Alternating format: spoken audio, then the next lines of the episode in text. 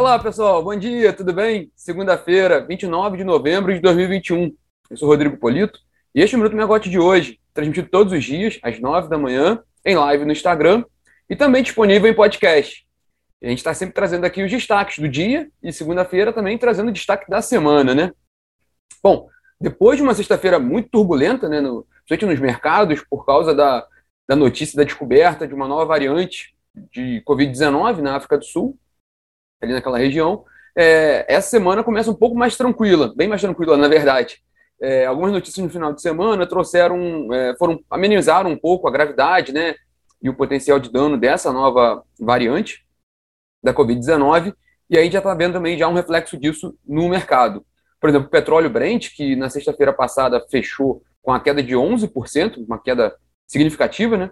Hoje pela manhã, a última vez que a gente deu uma olhada, estava na casa um crescimento de 4,8%, quase 5%, ali na, um pouco acima de 75 dólares o barril, já mostrando alguma recuperação ali, né? Os investidores recuperando um pouco daquelas perdas da sexta-feira passada, aquela reação, às vezes acontece muito disso no mercado, uma reação mais, mais emocional, né? Daquela queda expressiva que a gente viu na sexta-feira o Brent subindo, o, o Ibovespa, né, que caiu 3,4% na sexta-feira passada, tudo indica que também haja alguma, algum, algum sentido de recuperação hoje, mas a gente não, é difícil prever também por completa movimentação do mercado. Mas tudo indica também que vai ser um dia mais favorável no Brasil.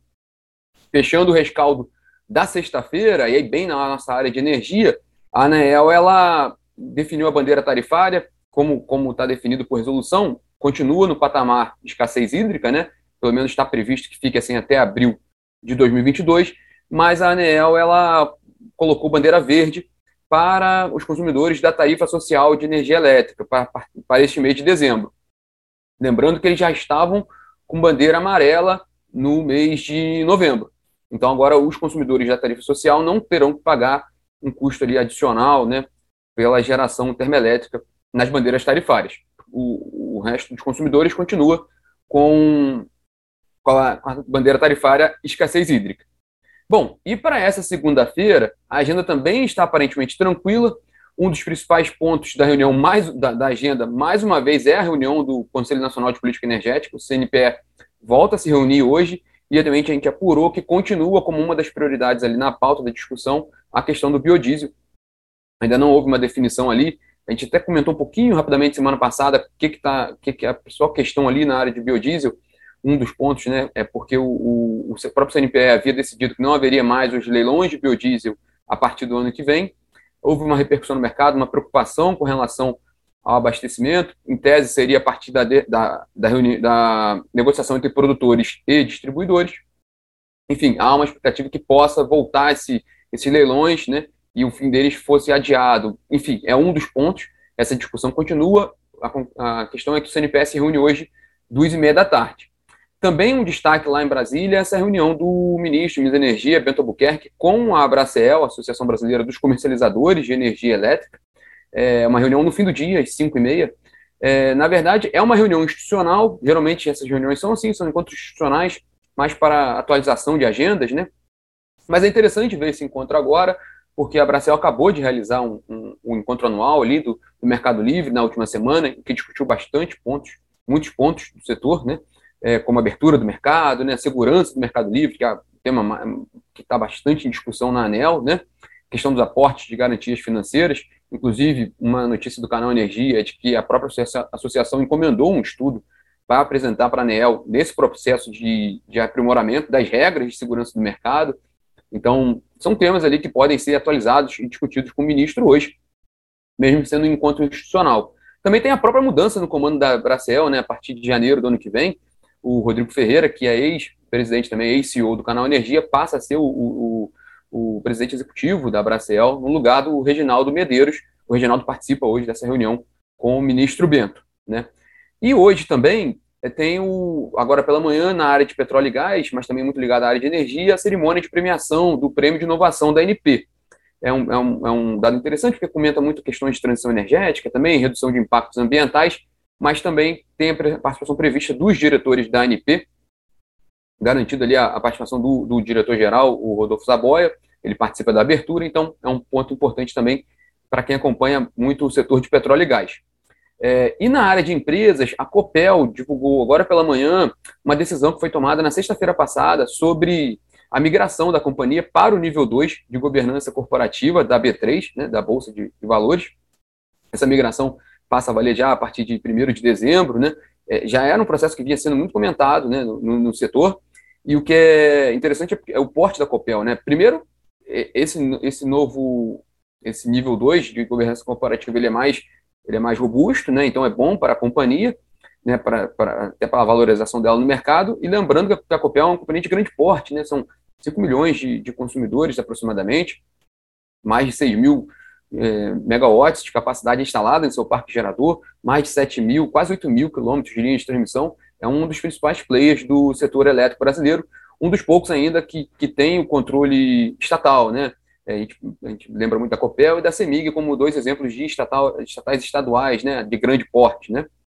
Enfim, tem esse dado hoje da Copel, então é interessante também acompanhar como é que vai ser o desempenho da Copel hoje também na B3. É, esses são os destaques dessa segunda-feira. A gente aproveita e já pega de carona aqui, falando um pouquinho para a semana, né?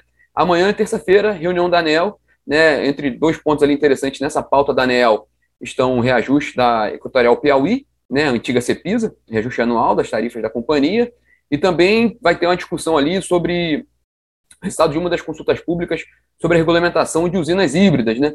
Que também é um ponto que tá, tem chamado muita atenção no setor de energia e provavelmente vai ganhar espaço cada vez mais na agenda, até pelos benefícios que, essa, que esses empreendimentos podem trazer para o setor elétrico, né? E também às, às 16 horas, aí aqui com a gente amanhã, vai ter live da nossa equipe, né? De consultoria da área regulatória, então já fica o convite também.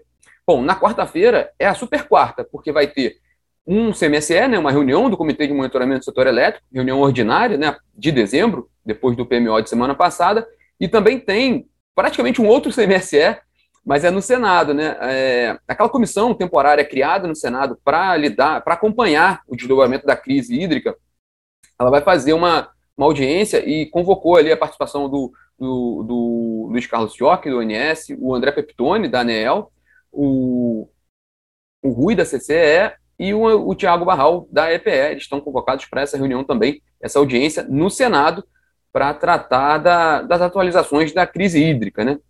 Na quinta-feira, o destaque ali é a OPEP, né? Está é, tá marcada oficialmente a reunião da OPEP, ela está prevista para dia 2 de dezembro, né? A Organização dos Países Exportadores de Petróleo e aliados, né? Liderados pela Rússia. Mas desde, desde o impacto que a gente viu na semana passada nos preços do petróleo por causa da nova variante Covid-19, está havendo muita discussão em relação à OPEP. Há uma expectativa de reuniões técnicas hoje e quarta-feira também, e também uma reunião só da OPEP na quarta-feira. E na agenda está essa reunião da OPEP, mais oficial mesmo, né, aquela reunião mensal deles para quinta-feira. Vamos acompanhar isso aí também, interessante também, porque vai ser a primeira reunião da, da OPEP, depois daquela decisão, né, aquele anúncio feito pelos Estados Unidos, também até com, com é, uma decisão meio que, que em conjunto com outros países, como a China, né, de liberar um pouco dos estoques né, estratégicos de petróleo claramente, e, e, colocaram isso oficialmente, que é para tentar fazer uma. Que, que, o preço reduza, né? E, e reduza também o impacto de inflação. Havia essa preocupação lá fora, então houve essa decisão na, na semana passada pelos Estados Unidos, e essa vai ser a primeira reunião da OPEP depois dessa, dessa, desse, anúncio feito pelos Estados Unidos, né? Bom, e na sexta-feira também tem o, a reunião de investidores da Taesa, né, da, um dos principais grupos de transmissão de energia do país, na sexta-feira pela manhã, e detalhe também, para uma reunião à tarde, na verdade, uma cerimônia à tarde, que o CEPEL, né, o Centro de Pesquisas, né, ligado à Eletrobras, faz. Ele faz uma inauguração de um laboratório de Smart Grid aqui no Rio de Janeiro, que deve contar, né, está presença prevista também do ministro de Minas e Energia, Bento Albuquerque, do André Peptone, da ANEEL, e também do Rodrigo Limpe, presidente da Eletrobras. Então, um evento importante aí previsto para sexta-feira. Eletrobras, claro, o principal tema na agenda é o desdobramento da, da privatização da companhia, gente continua aguardando aquela posição final do TCU com relação aos números previstos pelo CNPE, né, para bônus, né, da outorga, da, opera, da, da outorga das usinas que devem ser descotizadas. Já houve aquela notícia, inclusive a gente deu aqui na Megawatt com a Camila Maia, de que houve já uma recomendação do, do TCU para uma revisão daqueles valores ali, né, o que implicaria num valor mais alto a ser cobrado ali para a operação de capitalização. Isso também preocupa um pouco o mercado, né, que teria que pagar um, um valor a mais para a Eletrobras. no, naquele momento do ano que vem, que já foi adiada a capitalização para até maio. Então, também tem que ver como é que vai estar, como é que vão estar as condições do mercado naquele momento. Então, a Eletrobras continua sendo prioridade assim, de agenda de setor elétrico para a gente acompanhar. Além disso, para ficar de olho também, a questão dos empréstimos, né? É, aquela, aquela medida provisória estava sendo desenhada ali, né? Para fazer um novo empréstimo para o setor elétrico, né? Via CCE e via distribuidoras, nesse caso, para tentar reduzir ali aquele impacto ali na, naquela, aquele volume em aberto na conta bandeiras, né? Então, vamos acompanhar esses passos também. E também ficar de olho no 5829, né? O PL 5829, né? Que é o do novo marco legal da geração distribuída, porque ele estava para ser votado na semana passada, na quinta-feira, e ele acabou não sendo apreciado no Senado, né? Porque ele já foi aprovado na Câmara. É, na, na, última vez que a gente deu uma olhada na pauta do Senado para amanhã, ainda não está previsto, mas o, o, o ele está ali na, na, na, reta final para ser deliberado pelo Senado, e aí sim seria encaminhado para a sanção presidencial e colocaria um ponto final nessa discussão do novo marco regulatório para a geração distribuída, o que seria até bom para todos os segmentos, até para ter mais previsibilidade para frente, né, de como é que vai funcionar as regras, e aí isso pode destravar investimentos, né, e, e novos projetos para a geração distribuída também. Bom, pessoal, esses são os destaques para essa segunda-feira e para essa semana. Continue conosco aí que a gente vai acompanhar todos esses eventos aí, todos esses pontos que a gente colocou para vocês hoje. Então tá. Boa semana, pessoal. Tchau, tchau.